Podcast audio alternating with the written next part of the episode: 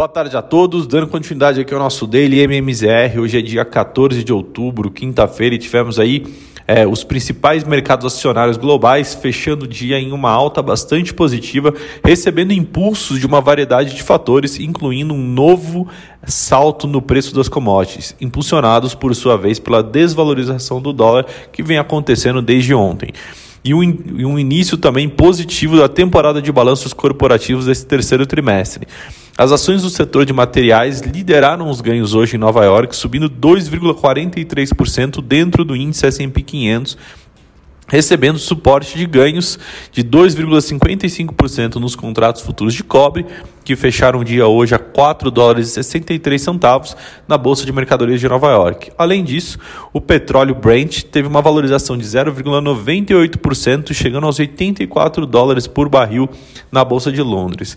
As commodities que receberam suporte da queda do dólar frente às principais moedas globais que as tornam mais barata para os compradores em moedas estrangeiras, o índice DXY operava em queda de 0,10%, estendendo as perdas de 0,52% na sessão de ontem, após a divulgação da última ata do Fed. Os economistas é, dizem que a queda do dólar nas últimas duas sessões se deve principalmente à redução da demanda por proteção, que tem sido o principal fator que vem impulsionando a divisa americana desde o ano passado. Os rendimentos do Treasury, do título do Tesouro Americano, se movem também na direção oposta aos preços dos papéis e seguem em queda. O yield da T-Note de 10 anos fechou hoje em queda a 1,52%, contra o fechamento de 1,56% da sessão anterior e bem abaixo do 1,59 registrado na terça-feira, de acordo com dados do Departamento do Tesouro Americano.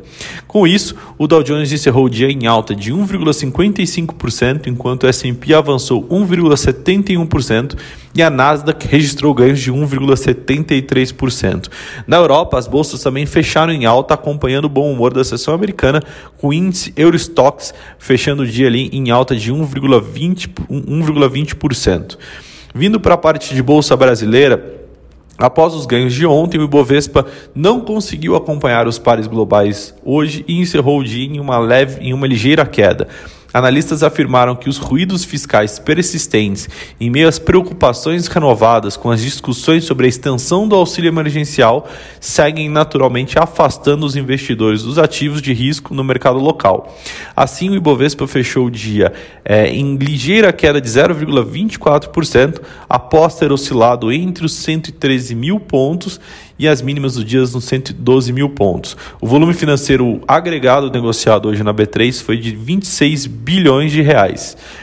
Vindo para a parte de câmbio, um novo leilão de swap do Banco Central que colocou mais um bilhão de dólares no mercado, de, no mercado futuro ao longo da manhã acabou tendo efeito apenas pontual no mercado durante o dia, após abrir em, em queda firme e tocar os R$ 5,46 na mínima do dia, a moeda americana reagiu à intervenção da autoridade monetária que já havia é, vendido esse 1 um, um, bilhão de dólares na véspera também e, e, acabou recuperando ali ao longo da sessão, encerrando o dia acima do patamar de R$ 5,50.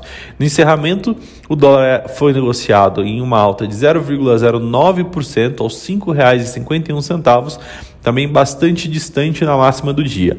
No mesmo horário, o, a moeda americana operava estável contra o peso mexicano né, e subia 0,34% em relação à lira turca e cedia 0,89% em relação ao rublo russo, realmente mostrando ali é, uma falta de direcionamento perante aí as, as divisas emergentes. Vindo para a parte do para a parte de juros, depois de o Tesouro Nacional ampliar a oferta de pré-fixados ao longo do prazo no leilão de hoje, obtendo inclusive uma colocação integral, que indica naturalmente um maior apetite dos investidores por dívidas locais de mais longo prazo, os juros terminaram o pregão desta quinta-feira registrando novos avanços. Em termos de risco de mercado, a oferta de pré-fixados do Tesouro é, foi de 4,1 milhões, milhões é, cerca de 60% maior do que a observada na semana passada. E aí, naturalmente, o que a gente observa é os vencimentos mais longos registrando ali uma leve alta ao longo do dia, enquanto os vencimentos curtos também acompanharam, porém muito, muito mais próximos da estabilidade. Bom, por hoje essas são as notícias. Amanhã a gente volta com mais informações. Muito obrigado a todos.